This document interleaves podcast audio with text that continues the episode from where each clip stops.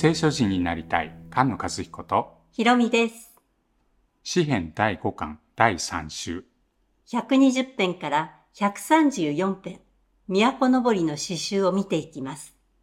第5巻はダビデが幕屋で歌わせた主に感謝せよ主は良き方その恵みはとこしえまでハレルヤこの順番に編集されていますこの第3週は、その恵みはとこしえまでというところですね。うんずっと詩編を探ってきて最初は一つ一つの詩編を見ていたんですけれどこの詩編の並び方に何かパターンがあるぞと最初に大きなまとまりで探るようになったのがこの詩集です。同じフレーズがいくつもありますよね。うん。124編の最初は、さあイスラエルは言え、何々、二度繰り返して、129編も、さあイスラエルは言え、何々という言い方が二度繰り返されます。125編の最後は、イスラエルの上に平安があるように。128編の最後も、イスラエルの上に平安があるように。121編に、我が助けは天と地を作られた主から来る。124編の最後に、我らの助けは天地を作られた主の皆にある。そして、この詩集の最後、134編には、天と地を作られた主がシオンから祝福されるようにと。この同じフレーズ、そして繰り返し出てくる言葉、そういうものを見て、配列編集を見ていたときに、5つずつにどうも分かれているようです。この第3週、都のぼりの詩集は、隣の119編。119編は、主の命令を守ります。そうすると神様は守ってくださいます。守るという言葉がたくさん出ている詩集なんですが、どうもこの5つずつが4つに囲まれて真ん中に1つ。4つに囲まれて真ん中に1つ。4つに囲まれて真ん中に1つと。エルサレム、シオンの都のように城壁で囲まれて守られているということをこの配列の形でも表しているようです。都は城壁で囲まれて平和な場所なんですよね。うん。平和という言葉も大切なキーワードですね。うん。まず最初の120編から124編を見てみますね。この都のぶりの詩集の最初も悩みのうちから主に呼ばわると主は答えられる。エジプトから連れ出される。そして詩編18編にあるようにこの救いのスタートの地点から歌が始まります。120編と123編は欺きの下の攻撃を受けているんですよね。うん。偽りの唇、欺きの下。そして、えー、侮り、あざけり。敵が恥を見させようとしている。シャロームと挨拶すると戦おうとしてきます。その下の攻撃は平和、シャロームに対する攻撃なんですよね。ローマ人への手紙3章の偽人はいないという箇所にありますね。うん。彼らの喉は開いた墓、その下で欺く。唇の下にはマムシの毒。えー彼らは平和の道を知らない。神に対する恐れがない。この高ぶりの目が詩人を攻撃しています。しかし、神様は絶対に守ってくださる。天地を作られた主から助けが来る。これが121編です。124編は神様は私たちの味方だという詩編ですよね。うん。神様は町を守ってくださって、敵に対して恥を見ることがない。これは127編で歌われています。125編では神様は正しいものを囲んでくださる。126編では民を返してくださる。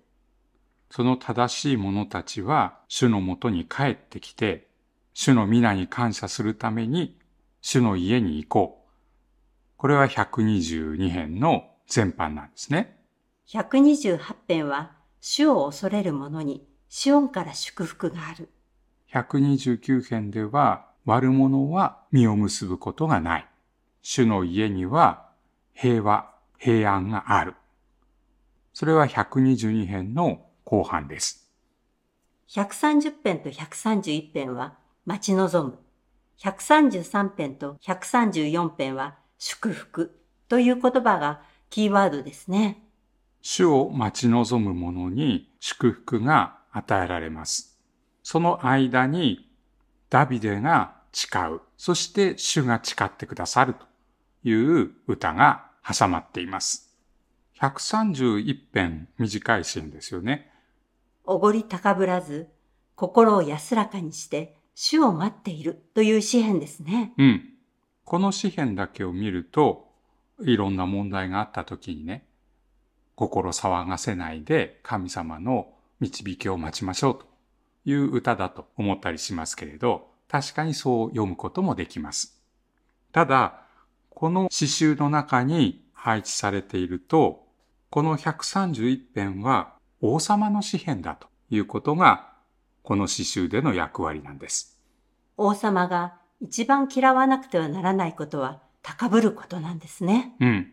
えー131編は、そのへり下っている知恵のあるものについて歌っている。神様の前で深入りしない。ヨブのことも思い出しますよね。うん。130編も主を呼ぶときに、主がその声を聞いてくれる。それはソロモンが神殿を建てた時の祈りを思い出すものですよね。待ち望んでいるのは約束ですね。うん。このダビデが誓って、神様が誓ってくれた。この約束は必ず成就する。それを待っている。許し、あがないを待っているという鳥なしの祈りを捧げる柔和な王の歌です。その祈りに応えて神様は天から祝福を与えてくださいます。この登るという詩篇は120編からずーっと最後まで登っているのかというと132編が頂上で133編は上から下ってくる、下ってくる、下ってくるという歌なんですね。祝福が尊い油のように流れ下ってくるんですね。うん。兄弟が一つになって住んでる。それは常しえの命の祝福だというのが133編。その祝福を与えられた者たちは主を褒めたたえる。この134編は神様の祝福に対する民の祝福の応答です。120編から129編まで民がシオンに登っていきます。そうすると神様はシオンに下ってきてくださいます。民が都に帰ると、主が都に帰ってきてくださるんですね。主と民が一つになります。三箇所に終わりの日の予言があります。終わりの日に、主の家の山は山々の頂に固く立ち、国々の民はそこに流れてくる。多くの違法の民が来て言う。さあ、主の山、ヤコブの神の家に登ろう。主はご自分の道を私たちに教えてくださる。私たちはその小道を歩もう。それは、シオンから見教えが出、エルサレムから主の言葉が出るからだ。そのエルサレムからの主の言葉を歌っていたのが119編ですね。うん。このミカの予言書は、民が回復する。エルサレムがもう一度憐れみを受ける。その予言書の中で、主の山に登ろうと歌います。その三箇所の中にもあるように、敵は偽り、欺き、暴虐の口で攻撃してきます。主を恐れない者たちですね。うん。敵は偽預言者、偽祭司、主の誓いの言葉を攻撃する者たちです。その偽りに対して、その約束は常しえだというのが、主の恵みは常しえまでということなんですね。御言葉に生きる聖書人が生まれ増えていきますように。菅野和彦。ひろみでした。